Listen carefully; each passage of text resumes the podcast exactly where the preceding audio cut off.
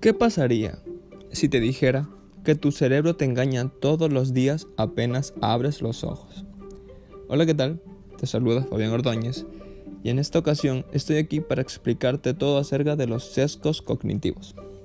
Estoy seguro de que alguna vez escuchaste este término ya sea en la escuela, con tus amigos o con tu familia y quizás te suene un tanto peculiar o complicado por su nombre, pero no es así, ya que forma parte de un proceso cerebral que te explicaré a continuación. Empezaremos revisando qué son los sesgos cognitivos. Estos son percepciones del subconsciente, en base a nuestros gustos o a nuestro favor, demostrando que todo lo que nuestros sentidos perciben van de acorde a valoraciones subjetivas, dejando así de ser estas objetivas o partiendo de ser imparciales.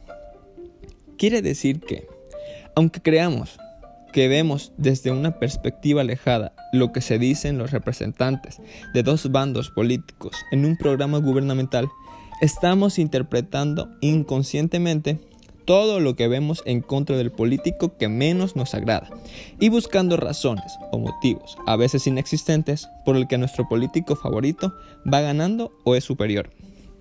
El problema es que el cerebro no solo nos engaña sobre lo que percibimos, también modifica nuestras percepciones con mecanismos para ajustar la forma en que pensamos y recordamos. Y es que existen un montón de estudios que demuestran que somos susceptibles a presentar temor frente a casos que en las estadísticas no suponen el riesgo que se piensa. A continuación, un claro ejemplo. Existe un gran número de personas que dicen ingerir alcohol y no sustancias como marihuana o cocaína, debido a que consideran o creen que el alcohol no es una droga y no es tan perjudicial. Pero en las estadísticas se muestra cómo el alcohol, siendo de igual manera una droga, puede llegar a ser incluso más mortal, peligroso y adictivo que aquellas sustancias, demostrando así con un gran porcentaje de fallecimientos por efectos tales como cáncer de hígado, cáncer de mama, enfermedades cardíacas, problemas digestivos, entre otros. Pasaremos ahora a ver los distintos y variados tipos de sesgos.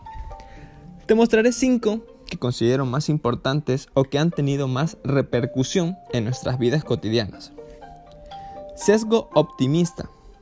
Este se centra en demostrarnos a nosotros mismos con automensajes que el futuro es muchísimo mejor de lo que ya vivimos en el pasado o estamos viviendo en el presente.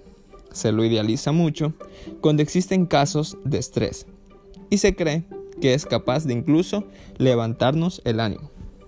Sesgo de confirmación. Está asociado al reaccionar de nueva información que pueda o contradecir o a poner en duda lo que previamente creemos del tema y tratamos de encontrar una solución o un motivo para darle lugar a este nuevo descubrimiento. Un ejemplo, cuando hablamos con alguien sobre Dios y si lo que esa persona nos dice es desconocido para nosotros y sentimos vulnerada nuestra creencia, haremos un árbol mental ordenando ideas y tratando de encontrar el motivo para seguir creyendo que nuestro conocimiento o nuestra creencia en efecto es la correcta. Sesgo de desinformación. Se basa en sostener que recordamos un evento pasado, pero cuando nos ponemos a explicar y a traer el presente a aquel recuerdo, lo que traemos no es el evento, sino una construcción de lo que sentimos cuando culminó. Sesgo de actor versus observador. Tiene como fin demostrar qué diferencias existen cuando se trata de hablar de nosotros o de otros se denota que cuando hablamos de nosotros usamos otros términos más suaves o estamos en la búsqueda de factores externos que nos proporcionen una ayuda.